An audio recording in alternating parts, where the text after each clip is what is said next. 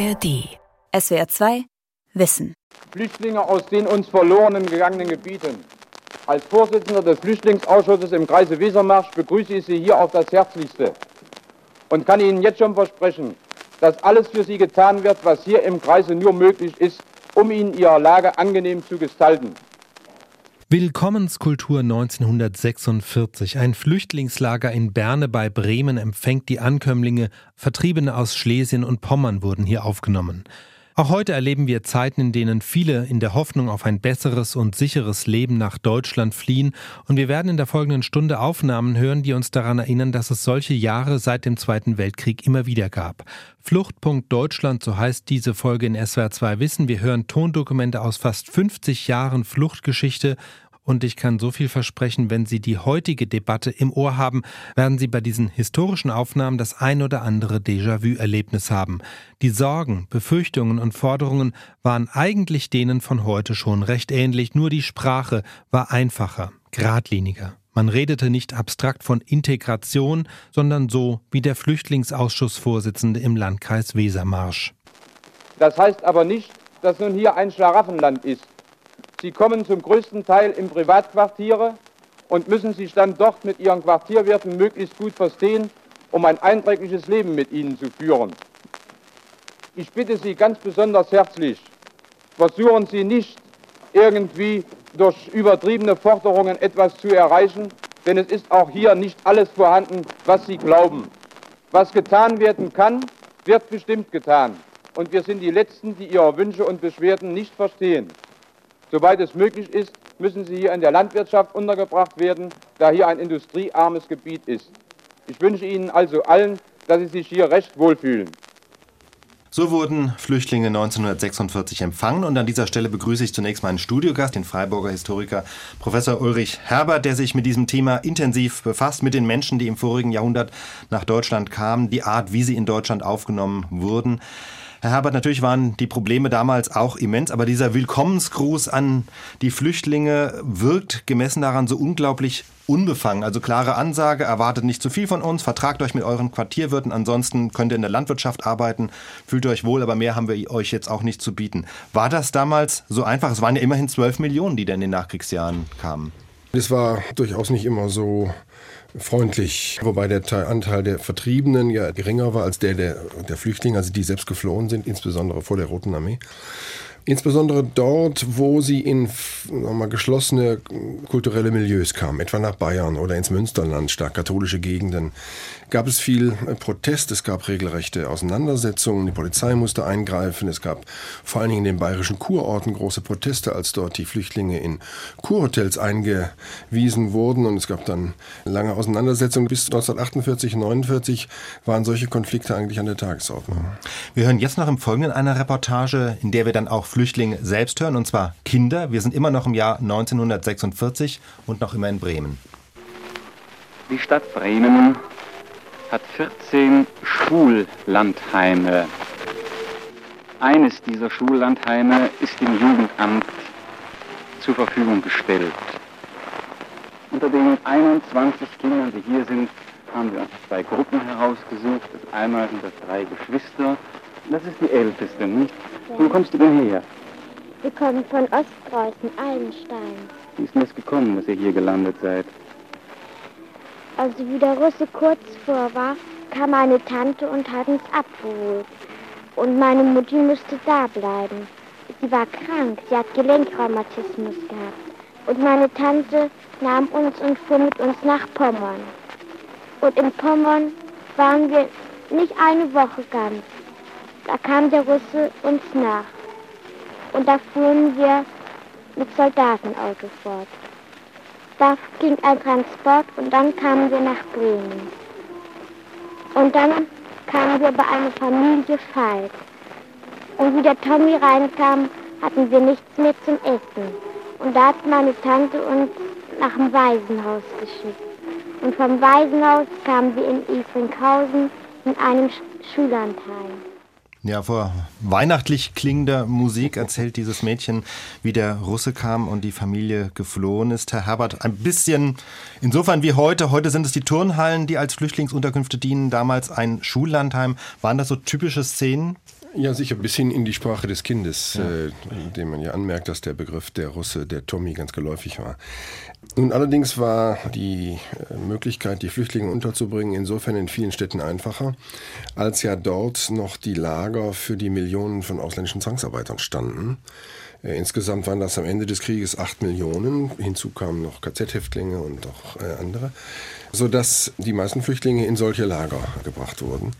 Und was oft vergessen wird, sehr viele Juden aus Polen kamen in den Westen zu den Westalliierten in die großen Camps. Gerade die Juden warteten dann auf die Möglichkeit des Weitertransports etwa über Italien dann nach Palästina, was aber auch nicht ging, weil Palästina für sie gesperrt war, sodass also das Leben in Lagern äh, in den Jahren 1945, 46, 47 in Deutschland an jeder Ecke und überall zu sehen war. Und interessant ist, dass diese gleichen Lager, in denen zunächst die Zwangsarbeiter waren, dann die Vertriebenen und Flüchtlinge, dann in den späten 50er, früh 60er Jahren die ersten Gastarbeiter einzogen, bis die Dinger dann in den 60er Jahren abgerissen wurden.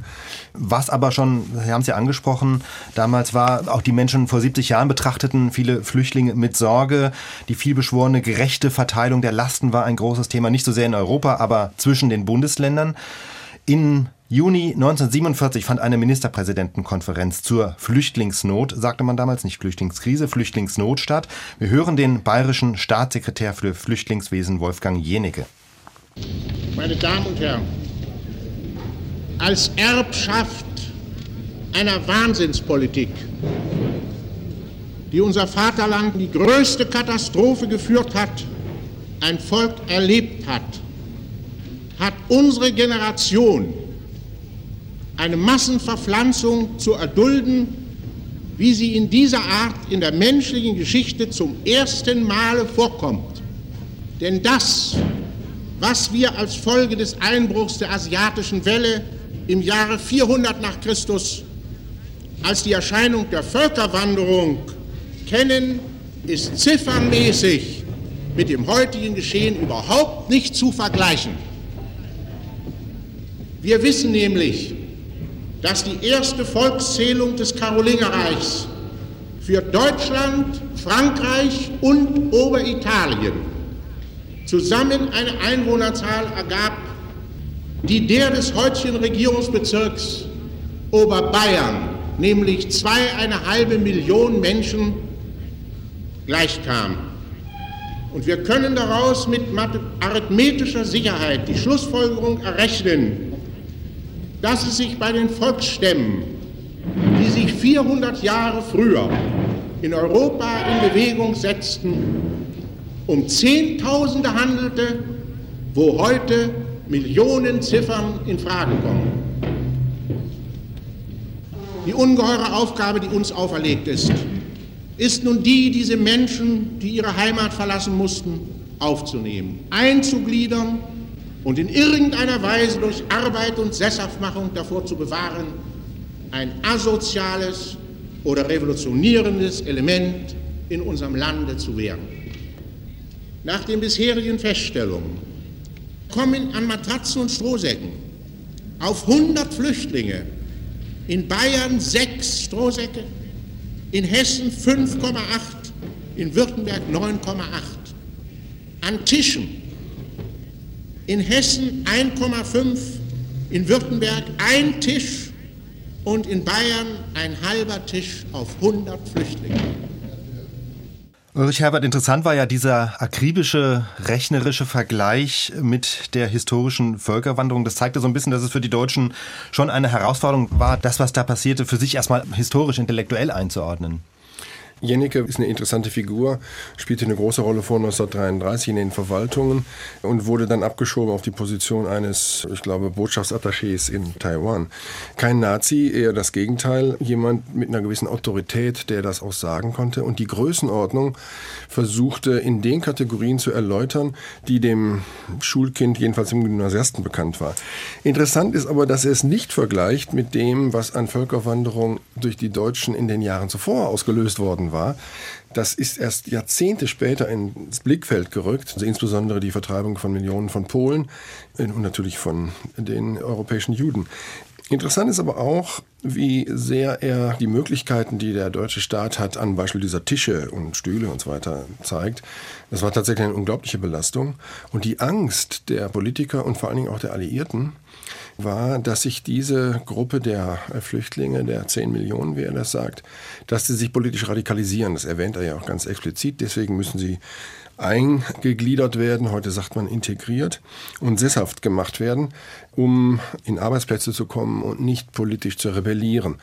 Diese Rede war 1947. Zwei Jahre später wurde das Grundgesetz verabschiedet und mit ihm der berühmte Artikel 16a, politisch Verfolgte genießen Asylrecht. Aus der historischen Distanz sagen wir heute, das war eine moralische Reaktion auf die Erfahrungen der eigenen Geschichte, darauf, dass auch viele Deutsche die Nazizeit nur durch eine Flucht ins Ausland überlebt haben. Aber wenn man so die Diskussion damals im Parlamentarischen Rat sich ansieht, ähm, der das Grundgesetz ausgearbeitet hat, da wurde ja schon diskutiert, ob wirklich alle politisch Verfolgten Asylrecht genießen sollen oder nur Deutschstämmige oder zum Beispiel verfolgte Kommunisten ausgeschlossen sein sollten. Also ganz selbstverständlich war das nicht. Und viele empfanden es auch als einen nur auf Druck der Alliierten in Gang gebrachten Artikel. Wir tun heute so, als hätten es die Deutschen selbst erfunden. Das ist nicht ganz richtig, aber immerhin der Parlamentarische Rat hat das auch in dieser sehr weitgehenden Form akzeptiert. Es gab auch Widerstände, aber es wurde letztlich akzeptiert, was zunächst aber völlig unbeachtlich war und erst in den 80er Jahren an Bedeutung gewonnen hat. Jetzt kommen wir zur ersten Flüchtlingswelle nach dem Krieg, in der nicht mehr Deutsche oder Deutschstämmige im Mittelpunkt standen, sondern Ungarn. Im Oktober 1956 gab es in Ungarn die kurze Hoffnung auf demokratische Reformen, darauf den Kommunismus und den Einfluss Moskaus abzuschütteln. Ministerpräsident Imre Notch kündigte sogar einen Austritt aus dem Warschauer Pakt an. Dann rollten die Panzer und in den ersten Novembertagen 1956 flohen Hunderttausende über die Grenze nach Österreich. Wir hören die Reportage aus dem Burgenland. Eben sind wieder zwei Autobusse der österreichischen Post voll mit Flüchtlingen aus Mogersdorf hier in Jenersdorf eingetroffen. Auf dem Dach der Wagen sind äh, die Wäschestücke und die notwendigsten Lebensutensilien in Decken und Leintüchern verpackt. Auf einigen Autobussen sieht man auch, dass die Flüchtlinge die Kinderwagen mitgebracht haben. Woher sind Sie gekommen, bitte? Aus Eingotthard. Und äh, wie sieht es da drüben aus jetzt? Ja, jetzt wissen wir keine Nachrichten nicht, weil wir haben kein Radio zu Hause. Wir wissen keine Nachrichten jetzt nicht, wie es da ausschaut jetzt. Weil wir waren draußen bei der Grenze. Ja. Und äh, was konnten Sie denn mitnehmen? Hat Wäsche, Bettgewand, ein bisschen Kleider. Ja, und was war heute los vor Mittag in St. Gotthard? In St. Gotthard? Ja. Ja, Russen sind noch nicht bei uns Ja. nach St. Gotthard. Nur wie wir gehört haben, dass sie wieder die kommunistische Regierung übernommen hat, alles in Budapest, mussten wir uns pflichten, weil mein Mann vor drei Tagen erst gekommen ist vom Gefängnis. Er war auch sechs Jahre weg. So habe ich drei Jahre vor ihm nichts gewusst, wo er ist. Ja, und wann ist er zurückgekommen? 1. November.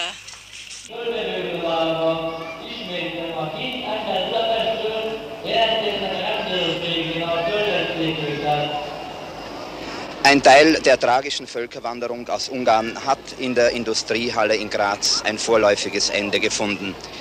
Über 800 Männer, Frauen und Kinder, die unschuldigsten und ärmsten Opfer, haben hier als Heimatlose die erste Nacht verbracht. Auf dem Boden der großen Halle wurde Stroh ausgelegt und auf das Stroh haben die Flüchtlinge nun zum Teil Leintücher oder einfache Decken, zum Teil sehe ich auch Pferdedecken ausgelegt, um schlafen zu können. Daneben haben sie die wenigen Habseligkeiten, die sie über die Grenze bringen konnten, aufgestellt. Thermosflaschen, Schalen, Töpfe. Apathisch sind die meisten Gesichtszüge dieser Menschen hier, die nach schwerer Zeit über Nacht ihre Heimat verlassen mussten. Drüben steht eine Gruppe Ungarn und ein Ungar, ein Flüchtling, der Deutsch kann, liest aus einer Grazer Zeitung die letzten Ereignisse vor. Was gibt der Lautsprecher durch, der hier ab und zu eingeschaltet Also der wird? Lautsprecher gibt zum Beispiel Suchmeldungen durch, dieser sucht jenen und so weiter. Ja, es ist vorgekommen zum Beispiel eine Frau, die hat zwei Kinder verloren, dann ein Mann, der hat vier Kinder verloren. Das Tragische ist bei diesem, das jüngste ist erst zwei Jahre alt. Inzwischen sind wieder Flüchtlinge gekommen und äh, die Zahl dieser bedauernswerten Opfer ist hier in der Industriehalle auf 1100 angewachsen. Unter ihnen war wohl der älteste Flüchtling, eine 82 Jahre alte Frau, die auf den Stock gestützt hier hereingeführt worden ist. Ungarische Flüchtlinge Anfang November 1956 und von denen sind auch aus Österreich natürlich viele nach Deutschland weitergezogen. Ähm, Ulrich Herbert, das war ja im Grunde die erste Welle von Flüchtlingen, die anders eben als die anderen bisher keine deutschen Wurzeln hatten, waren jetzt verglichen mit den Vertriebenen oder auch den äh, Flüchtlingen von heute keine Massen, keine Millionen. Trotzdem war das so für die Bundesrepublik so ein erster Test für das Grundrecht auf Asyl? Eigentlich nicht. Also die äh, Asylgewährung wurde relativ schnell vollzogen. Es waren auch nicht sehr viele, 60.000 etwa, die in Deutschland blieben, von denen ein Teil weiterzog, vor allem in die USA. Relativ viele sind in die Schweiz gegangen. Die Schweiz hat damals eine sehr große Flüchtlingsaufnahmepolitik betrieben gegenüber den Ungarn. Das spielt bis heute in der Schweizer Öffentlichkeit eine große Rolle. Es wird jährlich daran erinnert. In der Bundesrepublik war das, lief das gleichzeitig mit den ähm, wieder gestiegenen Flüchtlingszahlen aus der DDR, sodass die Ungarn gewissermaßen als ein weiterer Beleg Beleg für sozusagen die Unmenschlichkeit des Sowjetkommunismus äh, angesehen wurden, ja wohl auch zu Recht. Aber es ging relativ schnell vorbei. Das heißt, die Integration in einem 1956 ja bereits wirtschaftlich prosperierenden Land war kein großes Problem. Dass es nicht eine so große Bedeutung in der Öffentlichkeit spielte, hängt damit zusammen, dass es gleichzeitig stattfand mit dem äh, Krieg um den Suezkanal, der das dann von dem Nachrichtenwert überdeckt hat und äh, dann relativ schnell wieder in Vergessenheit geraten ist. Mhm. Sie haben es schon gesagt, parallel dazu kam weiterhin ein reger Zustrom von Menschen aus der DDR, denn die Systeme und auch die Verhältnisse in Westdeutschland und der sowjetischen Zone entwickelten sich zügig auseinander. Die Mauer war noch nicht gebaut. Und so kamen sie vor allem in die Flüchtlingslager nach West-Berlin. Die Situation schildert in der folgenden Aufnahme der damalige regierende Bürgermeister und der hieß Willy Brandt. Uns ist in dieser Stunde eine menschliche Aufgabe gestellt. Wir haben die Pflicht, uns zum Sprecher von Tausenden gequälter Mitmenschen und Mitbürger zu machen. Ich beschränke mich, meine Damen und Herren, darauf, einige Tatbestände aneinander zu reihen. Erstens. Rund 16.000 Flüchtlinge sind im Monat August nach Berlin gekommen. 2000 mehr als im gleichen Monat des Vorjahres. Uns bedrückt die Frage, ob man sich wohl in aller Welt darüber im Klaren ist, was es bedeutet, wenn seit zehn Jahren und mehr tagtäglich Hunderte von Deutschen sich gezwungen sehen, zu Landflüchtigen im eigenen Land zu werden. Zweitens. Professoren und Ärzte haben in zunehmender Zahl die uns umgebende Zone verlassen. Allein im Monat August sind 250 Lehrer zu uns gekommen, davon 220 jener Neulehrer, die vielfach als besonders zuverlässige Stützen des Ulbricht-Regimes betrachtet wurden. Die nach Berlin kommenden Flüchtlinge stellen im Augenblick 80 bis 85 Prozent der Gesamtzahl dar. Aus dieser vermehrten Belastung haben sich für Berlin neue Aufgaben ergeben, die wir aber allein nicht bewältigen können. Auch heute hat der Andrang an den Flüchtlingslagern in Westberlin unvermindert angehalten. Aus allen Teilen der Zone kommen sie, oft verschüchtert, die alles, was ihnen lieb und teuer war, zu Hause zurücklassen mussten. Es ist, als ob eine Tür hinter ihnen ins Schloss fiel, und nun müssen sie erst eine neue aufstoßen, die ihnen hoffentlich eine bessere Zukunft bringt. Mit solchen Gedanken etwa hocken die Flüchtlinge auf ihrem schmalen Gepäck und warten, warten, warten. Und wenn man sie nach den Fluchtgründen fragt, wird man die seelische und geistige Not aus den Antworten hören. Ja, was soll ich denn da viel sagen? Ich bin, bin Grenzgänger, man hat mich im Hause äh, quasi verfolgt und beobachtet. Und ich wohnte mit meiner Tochter zusammen und die Tochter bekam zufällig eine Wohnung und das habe ich nur ausgenutzt, um äh, zu fliehen. Nicht? Ja. Und dann bin ich am Freitag rübergegangen und habe mich eben hier gemeldet. Nicht? Ja. Ich bin nur vorübergehend bei Bekannten untergekommen ich möchte gerne hier in Berlin bleiben, weil ich doch meine Kinder noch habe drüben gelassen, nicht? Und damit man sie wenigstens mal sehen kann. Wir sind Grenzgänger. Ja. Ja, was soll man nur weiter dazu sagen? Das ist eigentlich doch schon alles gesagt damit. Ich musste wegen meinen beiden Kindern weggehen. Mein Ältester durfte nicht studieren, weil mein Mann Studienrat war und mein Jüngster durfte nicht auf die Oberschule. Der sollte in die LBG gehen, auch aus dem Grunde. Und mein Junge war der beste Schüler, deswegen bin ich weggegangen. Man musste dazu sagen, Ulrich Herbert, dass zu diesem Zeitpunkt die Republikflucht in der DDR schon ein Straftatbestand war. Ja, aber der konnte nicht wirklich verfolgt werden, weil die Grenze in Berlin offen war. Berlin hatte einen Vier-Mächte-Status, also die vier Siegermächte hatten verschiedene Teile Berlins. Die Zahl der Flüchtlinge aus der DDR in den Westen hat sehr stark geschwankt. Insgesamt waren es etwa drei Millionen. Das hing damit zusammen, welche politischen Maßnahmen die SED ergriff. Wenn die SED politisch verschärfte, den Klassenkampf verschärfte, insbesondere gegen das Bürgertum, dann flohen eben, wie Willy Brandt sagte, viele Professoren, Ärzte und Lehrer. Es waren sehr viel sehr gut Ausgebildete, die in den Westen kamen, was im Westen natürlich hoch willkommen war. Und dann in anderen Phasen flohen vor allen Dingen die Bauern wegen der verschärften Kollektivierung, also der Wegnahme ihres Eigentums und der Einbringung ihrer Felder in ein Kollektiv. Das konnte aber auf die Dauer nicht gut gehen. Letztlich hat das dann zum Mauerbau 1961 geführt und dadurch waren aber dann auch die Möglichkeiten weg, noch in den Westen zu fliehen. Es folgten weitere Fluchtwellen, die tschechoslowakischen Dissidenten vom Prager Frühling 68, die Bürgerkriegsflüchtlinge aus dem Libanon, die überspringen wir jetzt und machen einen zeitlichen Sprung ins Jahr 1978. Da kamen dann Flüchtlinge von noch weiter her, nämlich aus Vietnam. Sie flohen vor Hinrichtungen, vor Folter, vor Umerziehungslagern und all diesen Dingen, mit denen die kommunistische Diktatur nach Ende des Vietnamkriegs mit ihren Gegnern abgerechnet hat. Sie flohen übers Meer, auf diese Boat People kommen wir auch gleich noch zu sprechen, aber sie kamen nach Deutschland dann auch per Flugzeug. Am Stuttgarter Flughafen landeten die ersten vietnamesischen Flüchtlinge am 7. Dezember 1978. Ihre allerersten Augenblicke auf dem Boden von Baden-Württemberg, die hat Ralf Jädecke begleitet, jetzt zurück ins Funkhaus gekommen. Herr Jedecke, soweit es uns Abendländern überhaupt möglich ist, die Minen eines fernöstlichen Gesichtes zu entziffern und darin zu lesen, was haben Sie herausbekommen können?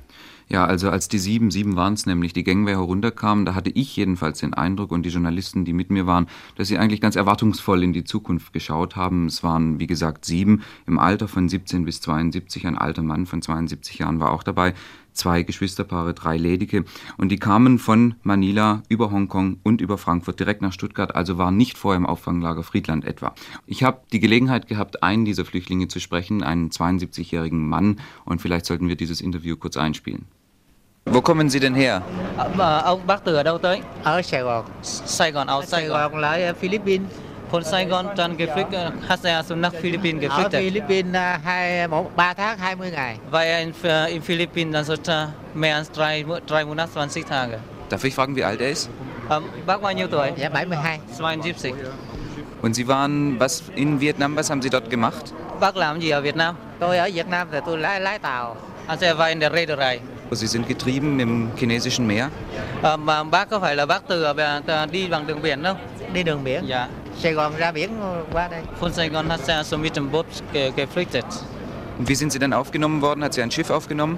À, bác được một cái tàu tàu nó vớt chứ? Ja, được cái tàu của Đức Tây Đức. Er wurde von einem deutschen Schiff aufgenommen. Und freuen Sie sich jetzt, dass Sie hier sind? Bác có mừng là khi bác tới đây không? Em mừng lắm. Ja, er freut sich sehr, dass Bởi er vì hy vọng mà, hy vọng là đi. das ist seine Hoffnung. 1978 landen die vietnamesischen Flüchtlinge auf dem Stuttgarter Flughafen. Ein Jahr später lief im damaligen Südwestfunk eine Hilfsaktion, bei der Hörer zu Spenden aufgerufen wurden.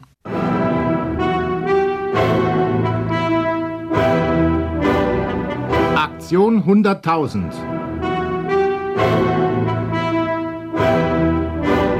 Südwestfunkhörer helfen Vietnamflüchtlingen.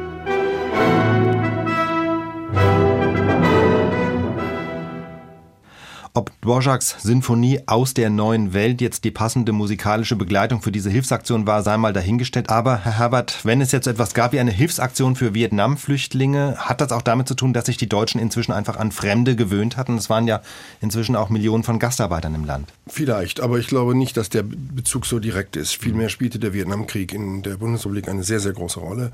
Die, ein Großteil der 68er-Bewegung hat sich dagegen herausgebildet und das Drama nach dem Sieg des äh, Nordens über den Süden und dem Rückzug der Amerikaner war nun in der Presse wohl bekannt. 1,6 Millionen Menschen, schätzt man, sind über das südvietnamesische Meer geflohen. Sie konnten auch nur über das Meer fliehen, weil alles andere waren kommunistische Staaten um sie herum. Und hier hat sich ein Drama allergrößten Ausmaßes abgespielt. Die Zahl der, derer, die im südchinesischen Meer auf diesen wackeligen Booten ertrunken sind, liegt wahrscheinlich bei einer Viertelmillion. In Deutschland hat die, das Schicksal der Boat People eine große Rolle gespielt, auch deswegen, weil man gemerkt hat, welche humanitären Auswirkungen solche Kriege haben. Nie zuvor hatte man das, abgesehen vom Zweiten Weltkrieg, in den Jahren zuvor so stark bemerkt. Es gab allerdings auch starke Kritik. Es gab ja ein Schiff, das Rupert Neudeck damals organisiert hat, Cap Anamur, und dem, der dort Boat People und Flüchtlinge rettete. Und dem wurde auch vorgeworfen, er würde die Flüchtlinge durch sein Schiff anziehen. Gewissermaßen, er sei selbst eine Fluchtursache. Da gibt es ein paar Parallelen zur gegenwärtigen Entwicklung. Robert Neudeck hören wir jetzt auch. Äh, mehr als 10.000 Vietnamesen, eben jene Boat People, hat er mit Hilfe der Cap Namur gerettet und nach Deutschland gebracht. Und im Juli 1982 sah es so aus, als wäre die Aktion beendet, denn die Regierung hatte einen Aufnahmestopp für Vietnamesen verhängt, sodass Rupert Neudeck nach dem vorläufig letzten Einlaufen der Cap Namur in den Hamburger Hafen seinen Frust entsprechend zum Ausdruck brachte. Es ist Bitterkeit in unseren Empfindungen heute, da das Schiff Kapanamur in den Hamburger Hafen einläuft. Denn wir sind überzeugt, dass diese Aktion hätte weitergehen müssen, weil wir haben das getan, das Selbstverständlichste von der Welt. Wir haben Menschen aus Lebensnot im chinesischen Meer gerettet und ich glaube, niemand in dieser Gesellschaft wird dagegen etwas einzuwenden haben und es gibt auch gar keinen Gegner. Immer wenn wir suchen nach demjenigen, der unser Gegner ist, finden wir niemanden. Wir wissen also im Grunde gar nicht so recht, warum diese Aktion jetzt so abrupt beendet werden musste. Eine deutsche Arbeit, das muss man ja wissen, die allein mit den Mitteln der Spender der Bundesrepublik unterstützt wurde. Und das waren vier Millionen etwa. Das hat uns immer, das war der einzige Stolz für die Aktion, dass es viele kleine Leute waren. Omas, die die 20 Mark bitter nötig gehabt hätten. Und wir finden es schlimm, wir sehen nicht, weshalb das Sinn machen kann in einer Gesellschaft, die weiter einen humanitären Anspruch ganz oben hoch an ihrer Fahne hängen hat. Wir meinen, humanitäre Ansprüche müssen in der Wirklichkeit, in der praktischen politischen Arbeit was bedeuten.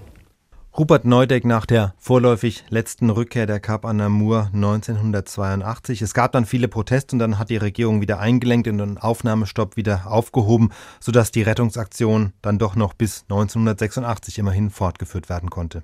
Interessant ist, in welchem Kontext diese ein, vorübergehende Einstellung stattfindet. 1982, das ist das Jahr des Hö der Höhepunkt der Wirtschaftskrise in Westdeutschland. Die Regierung Schmidt wird gestürzt und äh, die Regierung Kohl kommt an die Macht aufgrund aufgrund dieser Wirtschaftskrise. Es gibt eine riesige Debatte über die Gastarbeiter in der Bundesrepublik zu dieser Zeit. Kohl nennt in seiner Regierungserklärung vier Schwerpunkte seiner Arbeit. Eine davon ist, äh, dass man die Gastarbeiter einen kleinen Teil integrieren, den größten Teil wieder zurückschicken. Und in dieser Situation passt es natürlich auch nicht, dass da Vietnamesen nach Deutschland kommen. Es gab zu dieser Zeit auch eine sehr starke, in der Bevölkerung, sehr starke Animosität gegenüber Ausländern. Zu dieser Zeit waren, sage und schreibe, 80 Prozent der Bevölkerung dafür, dass die Gastarbeiter überwiegend nach Hause zurückkehren sollten. Insofern ist diese Kap Anne-Mur-Geschichte Geschichte steht genau am Wechsel oder am Punkt, wo sich die bisherige Einwanderung über Gastarbeiter, also über Arbeitsmigration, in die weltweite Flüchtlingsbewegung, die äh, Armutsmigration verwandelt. Das geschieht etwa um 1980 herum und genau an diesem Punkt sind wir jetzt. Genau, die Fluchtwellen nahmen zu Anfang der 80er Jahre. Menschen kamen aus dem Iran, aus eben Vietnam, aus dem Libanon und nach dem Militärputsch in der Türkei kamen auch noch etliche in die Bundesrepublik und unter diesen Türken war auch der Asylbewerber Kemal Altun. Der war über den Balkan und die DDR nach West-Berlin geflohen zu seiner Schwester. Er hat Asyl beantragt. Er wurde auch als politisch verfolgt anerkannt. Aber parallel lief trotzdem ein Verfahren zu seiner Auslieferung in die Türkei, denn die warf ihm eine Beteiligung am Mord eines türkischen Politikers vor. Und diesen beiden Verfahren letztlich setzte Altuna auf tragische Weise ein Ende, indem er sich im Gericht aus dem Fenster stürzte am 30. August 1983, auch vor den Augen seines Anwalts. Herr Altun wurde reingeführt in den Gerichtssaal. Ihm wurde die Handschelle abgenommen. Er setzte sich zwischen den Dolmetscher und mich. Ich führte zu der Zeit noch ein Gespräch mit dem Bundesbeauftragten und äh, Herr Altun stand auf, ohne dass wir diesem äh, Vorgang Bedeutung beimaßen. Dann ist er blitzschnell an ein äh, Fenster gesprungen, hat es geöffnet, äh, sprang auf die Fensterbank und äh, danach ins Freie. Keiner der Beteiligten hat auch nur in der Weise reagieren können, dass er aufgesprungen wäre. Alle waren wie gelähmt. Äh, einer hat lediglich gerufen, nicht doch und äh, dann war es auch schon geschehen. Nun haben Sie mir erzählt, dass Altun Ihnen schon bereits in der Auslieferungshaft vor kurzem gesagt haben soll, dass ihn die Zeit der Haft, 13 Monate sind es mittlerweile gewesen, sehr belastet habe.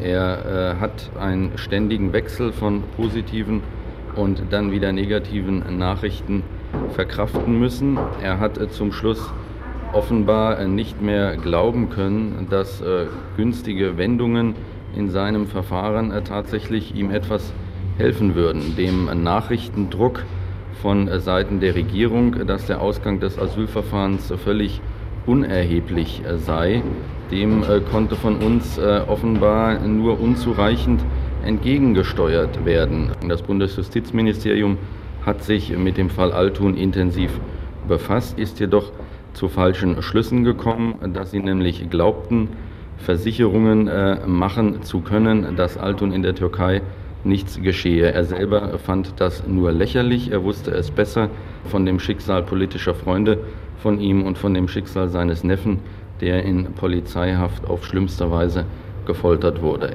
Ich meine, äh, sein Tod müsste letzte Veranlassung sein, dass äh, Auslieferungen in die Türkei, solange dort dieses Militärregime herrscht, nicht vorgenommen werden dürfen. Herr Herbert, hat der Fall Kemal Altun eigentlich politisch etwas bewirkt? Ja, äh, der Fall ist damals äh, sehr intensiv diskutiert worden.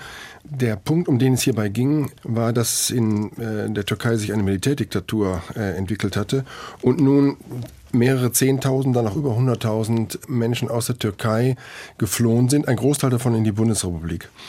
Und hier sozusagen wurde nun das Asylgesetz, das bisher nur für ganz kleine Gruppen, etwa die Ungarn, gegolten hatte, äh, auf eine Weise ausgedehnt, die enormes Aufsehen erregte. Denn bisher waren die Türken, das war die größte äh, Gruppe in Deutschland, zunächst als Gastarbeiter angeworben worden bis 1973 und dann haben sie ihre Familien nachgeholt und wir haben etwa drei Millionen, 3,5 Millionen Türken in Deutschland zu dieser Zeit und nun kommen Türken aber aus ganz anderen Gründen, nämlich als politisch Verfolgte und auch nicht überwiegend ungelernte Arbeiter wie die Gastarbeiter, sondern sehr viele Intellektuelle, die politisch verfolgt worden waren. Hier geht sozusagen eine neue Diskussion los, nämlich dass ein Einwanderungsprozess stattfindet, nicht nur in Deutschland, sondern weltweit, von Flüchtlingen, die nicht nur aus wirtschaftlichen, sondern aus politischen Gründen, aus Bürgerkriegsgründen und ähnlichem versuchen, in den reichen Nordwesten der Welt zu gelangen. Das dehnt sich langsam aus, geht Mitte der 80er Jahre wieder etwas zurück. Und dann mit dem beginnenden Zerfall des Sowjetimperiums werden es immer mehr und es werden vor allen Dingen Osteuropäer, die dann nach Deutschland fliehen. 1988, 89 beginnt das sehr stark und nach dem Fall der Berliner Mauer explodiert das 1992 dann über 400.000. Bleiben wir noch mal kurz vor dem Fall der Mauer. Da kam dann natürlich auch eine wichtige Flüchtlingsgruppe, nämlich die Landsleute aus der DDR. Dort rumorte es bekanntlich, die Menschen gingen auf die Straße und manche nutzten die Gelegenheit, sich entweder über Ungarn in den Westen abzusetzen. Ungarn hatte schon am 10. September die Grenze für DDR-Flüchtlinge geöffnet. Oder sie flohen in die Tschechoslowakei und sammelten sich in Prag in der Botschaft der Bundesrepublik. Und da begab sich dann am 1. Oktober bekanntlich Folgendes.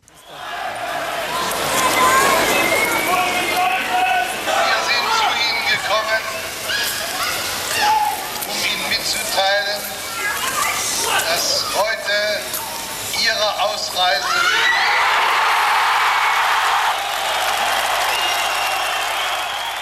Außenminister Hans-Dietrich Genscher konnte nicht weitersprechen. Der Ton gilt heute als berühmtester Halbsatz der deutschen Geschichte. Das war am 1. Oktober 89. Aber wie ging es dann weiter? Die DDR-Bürger wurden in Prag in einen Zug gesetzt, Richtung Bundesrepublik. Der musste aber dann doch wieder durch die DDR rollen. Und so berichtete unser Reporter drei Tage später, am 4. Oktober, von Menschen am Dresdner Hauptbahnhof, die die Hoffnung hatten, auf eben jenen Zug aufspringen zu können. Bahnsteig 5 des Dresdner Bahnhofs 2000 Menschen dicht gedrängt.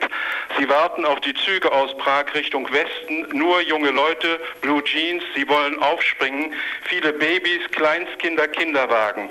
Ein Zug fährt ein, die jungen Leute springen auf die Gleise und zwischen den Gleisen. Der Zug stoppt, aber es ist der falsche und er kommt auch noch aus der falschen Richtung und leer ist er auch. Es war ein Zug zum Rangieren. Ein junger Mann ist auf die Gleise gestürzt, er hat sich verletzt und wird gepflegt.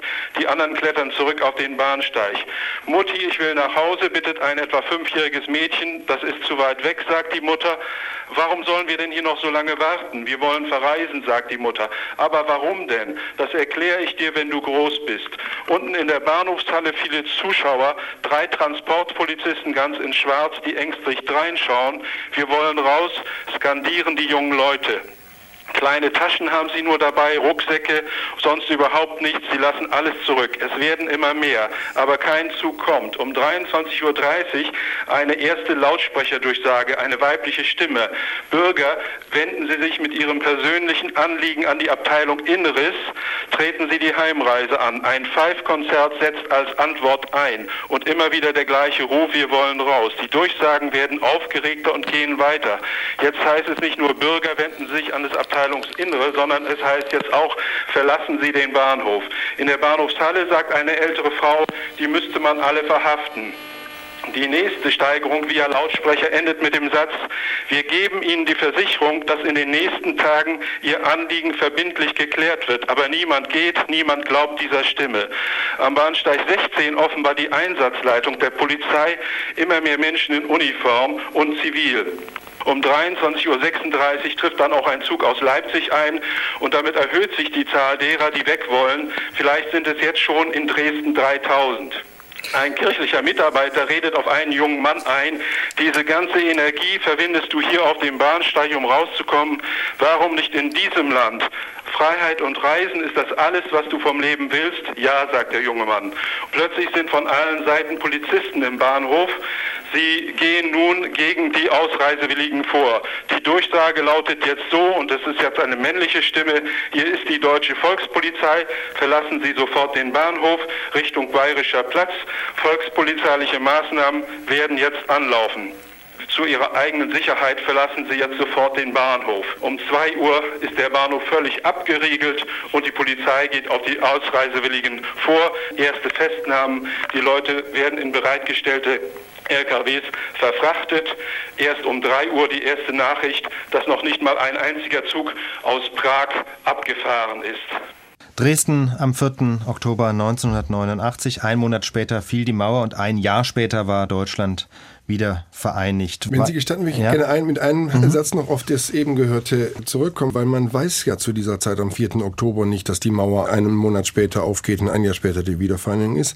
Das heißt, viele von denen suchen die letzte Chance, wie sie glauben, oder diese Chance, als Flüchtling in den Westen zu kommen.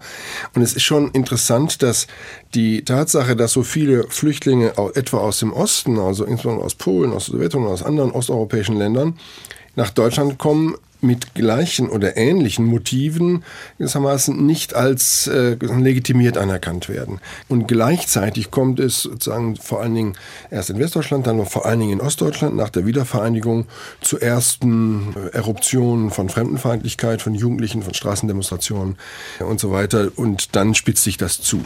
Sie sprechen von den Ausschreitungen und auch Brandanschlägen auf die Flüchtlingsheime in Hoyerswerda oder in Rostock-Lichtenhagen. Was da in den frühen 90er Jahren passiert, passierte ja nicht nur in Ostdeutschland, aber eben vor allem dort. Äh, es gab ja auch in Mölln, es gab hier in, der, in Südbaden mehrere, in Marich gab es Anschläge. Das Spezifische an Ostdeutschland war, dass sie gar keine Tradition, gar keine Erfahrung mit Ausländern äh, hatten. Und nun die Flüchtlinge verteilt wurden, auch in die DDR-Regionen und äh, die dort zum Teil völlig überrascht waren.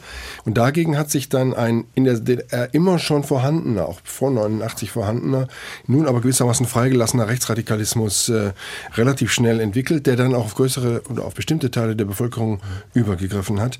Und dazu, dadurch ist es dann zu diesen unglaublichen Pogromen gekommen, wie in Rostock-Lichtenhagen, wo ja über 1000 Leute an der Verfolgung der dort äh, lebenden Ausländer beteiligt waren. Vielleicht hören wir an der Stelle nochmal die damalige Bundesministerin für Familie und Jugend. Sie hieß Angela Merkel. Und sie hat im, das war schon im Dezember 1991 angekündigt, also noch vor Rostock, mehr Geld für die Jugendarbeit im Osten zur Verfügung zu stellen. Es war drei Monate nach den rechtsradikalen Übergriffen auf Ausländer in Hoyerswerda. Es vergeht ja fast kein Tag, an dem in den Medien nicht über Jugend und Gewalt berichtet wird oder besser gesagt berichtet werden muss. Man hatte also schon den Eindruck, dass die Vorkommnisse in Hoyerswerda so eine Art Auslöserwirkung auch hatten für äh, solche Delikte in den alten und neuen Bundesländern. Und dass die Jugendlichen in der DDR eine legitime und menschenwürdige Rechtsordnung eigentlich niemals erfahren haben in ihrem eigenen Leben. Die geschlossene Gesellschaft der DDR führte zu Ab- und Ausgrenzungen und diese wiederum führen zu Aggressionen, die sich heute in Gewalt gegen Ausländer kompensieren.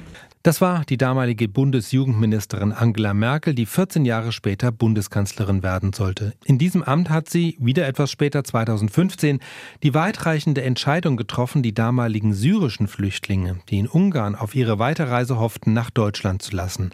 In diesem Zusammenhang fiel ihr Satz, ich muss ganz ehrlich sagen, wenn wir jetzt anfangen, uns noch entschuldigen zu müssen dafür, dass wir in Notsituationen ein freundliches Gesicht zeigen, dann ist das nicht mein Land. Jetzt kann man mutmaßen, Ulrich Herber, diese ungewöhnlich emotionalen Worte, das mit dem freundlichen Gesicht, ob da Ihre Erfahrungen als Jugendministerin Anfang der 90er Jahre eine Rolle gespielt haben? Was meinen Sie? Aber natürlich, sie bezieht sich auch immer wieder darauf. Und äh, es war nur so, dass in der gesamtdeutschen Öffentlichkeit sagen wir, zwischen 1995 und 2014 kaum darüber gesprochen wurde selbst der NSU-Prozess, der ja unmittelbar mit diesen äh, Ausschreitungen zusammenhängt, die äh, Mörder der NSU-Gruppe sind ja in diesem Umfeld äh, politisch sozialisiert worden, diese ausländerfeindlichen Exzesse. Das hat schon eine große Rolle gespielt und es war gewissermaßen eingekapselt im, im Gedächtnis der, der Deutschen und natürlich auch der Bundeskanzlerin. Ich würde auch sagen, dass ein Großteil dieser sogenannten Willkommenskultur, also der besonders freundlichen Aufnahme etwa am Münchner Bahnhof, auch eine Reaktion ist auf diese Erfahrungen, die man im Gedächtnis abgespeichert hat. Und was dann Anfang der 90er Jahre noch dazu kam, waren die Jugoslawienkriege und damit die große Zahl der Balkanflüchtlinge, die die Asylbewerberzahlen nochmal in einem bis dahin noch nicht bekannten Ausmaß ähm, ansteigen ließen. Das alles verschärfte die Situation in einer Weise, dass die Bundesregierung sich eben zum ganz großen Schritt gezwungen sah, nämlich die Verfassung zu ändern und das Grundrecht auf Asyl einzuschränken. Artikel 16a sollte weiter mit dem Satz beginnen, politisch Verfolgte genießen Asylrecht, aber das sollte dann eben, das sagten dann die folgenden Sätze, nicht mehr für diejenigen gelten, die aus einem sicheren Drittstaat einreisen. Für diese Grundgesetzänderung brauchte die Regierung eine Zweidrittelmehrheit und somit die SPD. Am 26. Mai 1993 kam es dann zu jener historischen Debatte im Bundestag, die begleitet war von den starken Demonstrationen außerhalb des Parlaments. Es sprach zunächst der Fraktionsvorsitzende der CDU-CSU-Bundestagsfraktion. Das war damals Wolfgang Schäuble. Wir haben in den letzten Jahren über 300.000 Flüchtlinge aus dem Bürgerkriegsgebiet im ehemaligen Jugoslawien in Deutschland aufgenommen, mehr als jedes andere europäische Land. Wir haben uns verabredet und im Bewusstsein unserer Verpflichtung gegenüber denjenigen unserer Landsleute, die durch Diktatur und Krieg in diesem Jahrhundert mehr zu leiden hatten als die meisten von uns, dass wir auch in Zukunft Aussiedler, die zu uns kommen wollen, in einer Größenordnung wie in den letzten Jahren zwischen 200.000, 230.000 Jahr für Jahr aufnehmen werden. Und vor diesem Hintergrund können wir der Tatsache nicht ausweichen, dass im vergangenen Jahr 440.000 Menschen unter Berufung auf das Recht auf Asyl zusätzlich zu uns nach Deutschland gekommen sind, von denen die allermeisten nicht tatsächlich politisch verfolgt sind. Wir haben in diesen anderthalb Jahrzehnten alles versucht, was ohne Änderung des Grundgesetzes alles versucht, die Verantwortlichen von Bund und Ländern, was ohne Änderung des Grundgesetzes möglich war. Wir haben, wir haben die Asyl Gesetze, die Asylverfahrensgesetze ein Dutzend Mal geändert, Verfahren beschleunigt, Arbeitsverbote eingeführt und wieder abgeschafft. Es hat am Ende alles nicht genützt. Sie haben es mir ja lange nicht geglaubt. Aber wenn Sie sich heute in der südlichen Oberrheinebene mit Ausländer- oder Polizeibehörden unterhalten, dann wissen Sie, dass Sie ganz überwiegend damit beschäftigt sind, dass Hunderte von sogenannten Asylbewerbern aus Algerien Woche für Woche über die französisch-deutsche Grenze nach Deutschland kommen und nicht zurückgeschoben werden können, obwohl Frankreich sie selbstverständlich zurücknehmen könnte, weil unser Grundgesetz uns daran hindert. Und das ist doch ein Missbrauch in der europäischen Situation, den wir ändern müssen.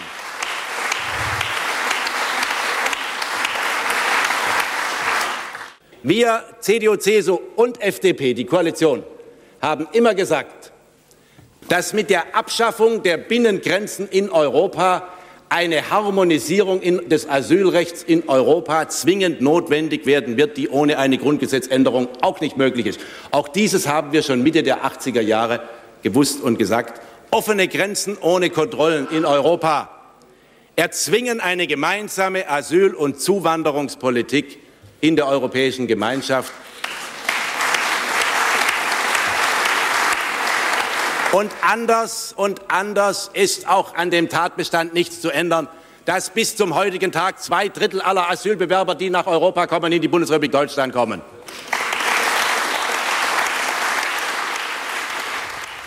Ja, Wolfgang Schäuble 1993, wir hören die anderen Redner auch gleich noch. Im Grunde so manche von seinen Argumenten, die, das sind ja Dauerbrenner, die sich bis heute halten. Alle kommen nach Deutschland.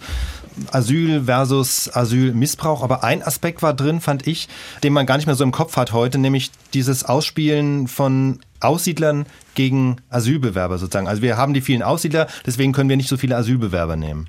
Naja, das äh, Problem war, dass die Definition von Aussiedler und Ausländer relativ willkürlich war. Es reicht ja, wenn eine einzige Person in einer Familie einen deutschen Hintergrund hatte. Äh, gerade hier im Südwesten sind ja sehr viele Aussiedler, insbesondere aus Russland, hierher gekommen, die in der Bevölkerung genauso als Ausländer wahrgenommen worden sind wie andere, aber wesentlich rechtlich wesentlich besser gestellt worden waren. Andererseits ist die Integration der Aussiedler auf unglaublich stille Weise gelungen und die Zahl der Aussiedler äh, zwischen 1988 und glaube 2005 sind drei Millionen Aussiedler nach Deutschland äh, eingereist. Etwa genauso viel wie auf dem Asylwege. Wolfgang Schäuble war ja insofern in einer relativ bequemen Rolle, denn seine Position fand in der eigenen Partei ja breite Unterstützung. Anders war es in der SPD. Das hören wir jetzt gleich beim Beitrag des SPD-Fraktionsvorsitzenden Hans-Ulrich Klose. Man hört ihn, dass er sich da ein bisschen windet und in seiner Rolle nicht ganz so wohl fühlt. Die Wanderung einfach geschehen lassen geht nicht. Die Mauer und die mit Stacheldraht und Minen gesicherten Grenzen wieder aufrichten will niemand. Was wir tun müssen, ist klar. Wir müssen unseren Nachbarn im Osten Europas beim Aufbau demokratischer und marktwirtschaftlicher Strukturen helfen. Und wir alle müssen mehr tun, um dem Süden zu helfen, damit er Anschluss gewinnt an die Entwicklung in der sogenannten Ersten Welt. Fluchtursachen bekämpfen, das ist das Thema.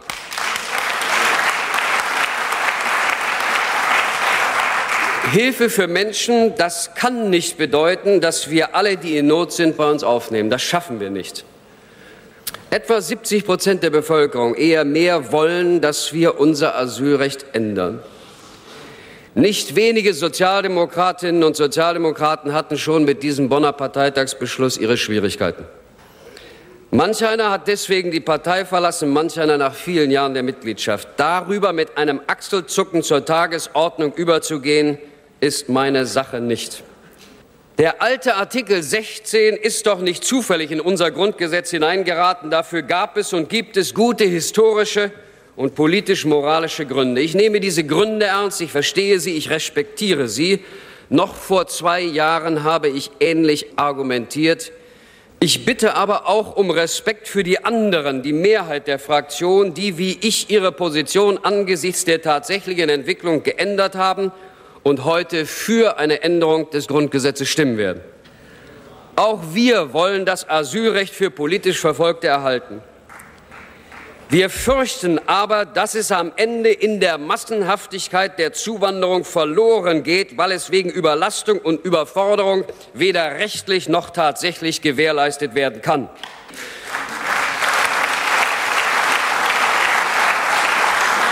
Zumal die Versuchung, mit diesem Problem und den damit verbundenen Ängsten und Sorgen politische Schindluder zu treiben, groß ist. Den demokratischen Parteien, das wissen wir inzwischen, nützt das nicht. Nur den Rattenfängern von rechts und deren Geschäft sollten wir nun wahrlich nicht betreiben. So hat also Hans-Ulrich Klose begründet, warum auch die SPD nach langem Ringen die Grundgesetzänderung zur Einschränkung des Asylrechts mitträgt. Was er ja auch angeführt hat als Argument, Herr Herbert, war, dass alles andere den Rattenfängern von rechts, wie er sich ausdrückte, in die Hände spielen würde. Jetzt können wir natürlich anders fragen, hätte es jetzt ähm, Hoyerswerda, Solingen, Rostock nicht gegeben, wäre es dann möglicherweise nicht so weit gekommen? Also war das wirklich unter dem Eindruck auch dieser rechtsradikalen Ausschreitungen? Ja, das war zweifellos so.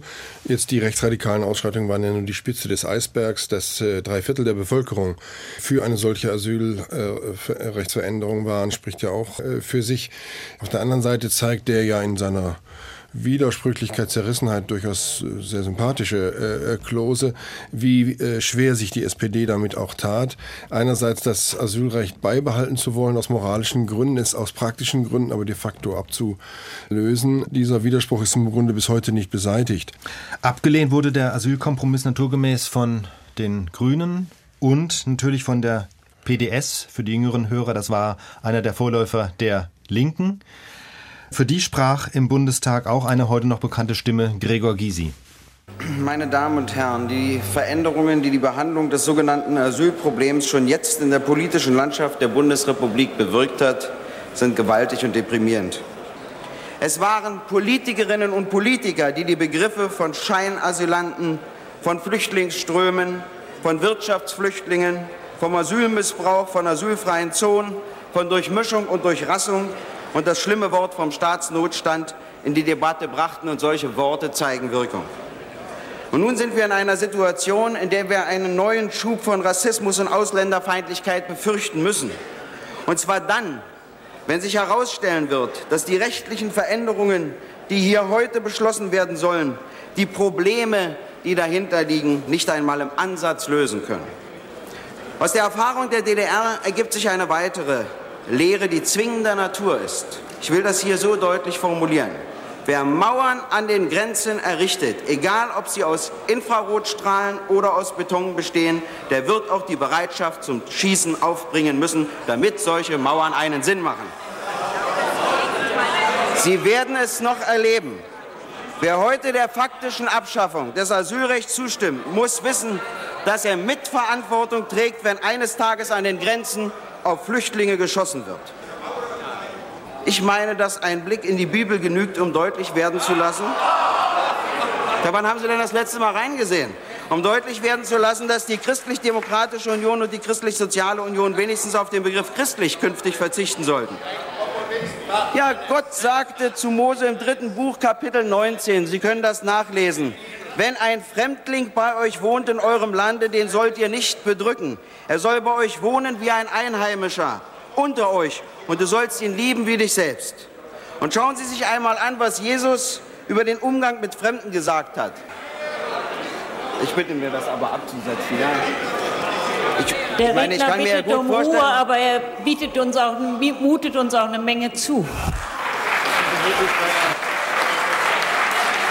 Es ist mir neu, Frau Präsidentin, dass die Bibel im Deutschen Bundestag eine Zumutung ist. Ja, er hat auf die Kriterien vor dem Weltgericht hingewiesen und er hat gesagt, was ihr getan habt, einem von diesen meiner geringsten Brüder, das habt ihr mir getan. Und als Gerechte sieht ihr nur jene an, die Hungrigen zu essen, Durstigen zu tränken geben und Fremde aufnehmen. Ich appelliere an die wirklichen Christen, Liberalen und sozialen Demokraten unter Ihnen. Sagen Sie Nein zur Abschaffung des Asylrechts. Sagen Sie Nein zur Liquidierung einer der wichtigsten Konsequenzen aus dem mörderischen Naziregime. Verweigern Sie sich der Abschaffung eines Grundrechts und einer Täuschung, die da lautet, Fremder, du wirst politisch verfolgt, deshalb hast du Anspruch auf Asyl. Aber wir haben dir fast alle Wege zu uns versperrt. Ja, ich meine, Gysi weist hier darauf hin oder versucht zu zeigen, dass die Asylkampagne der Union selber diese Ängste geschürt hat. Also dass gewissermaßen die westdeutschen Politiker mit an den Eruptionen, den fremdenfeindlichen Eruptionen schuld sind. Das ist nicht völlig abwegig. Es hat tatsächlich so etwas Ermunterungscharakter gehabt, wenn, wenn man sich verschiedene Zitate aus der Zeit äh, anschaut. Auf der anderen Seite das Problem, dass zu dieser Zeit 430.000 Asylbewerber in einem Jahr nach Deutschland kamen, dass das als Überforderung Bevölkerung angesehen wurde, insbesondere im Osten, aber auch im Westen. Dieses Problem war natürlich äh, vorhanden, tatsächlich vorhanden und ließ sich durch ein Fortgewähren der bis dahin praktizierten Asylpolitik nicht einfach sozusagen aus der Welt schaffen.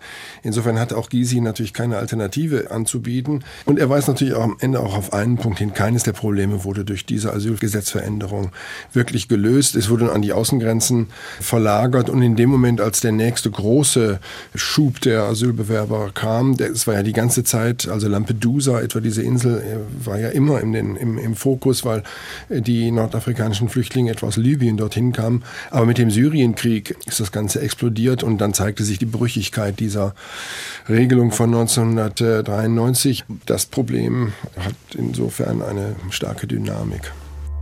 SWR 2 Wissen. Fluchtpunkt Deutschland, das war die Geschichte von Flucht und Asyl vom Kriegsende bis zur Grundgesetzänderung 1993. Ein Gespräch von 2016 mit dem Freiburger Historiker Ulrich Herbert und mit Aufnahmen aus dem SWR 2 Archivradio.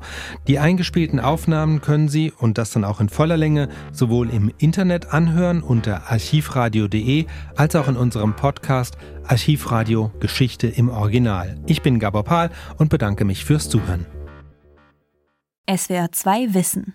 Alle Folgen in der ARD Audiothek. Manuskripte und weitere Informationen unter swr2wissen.de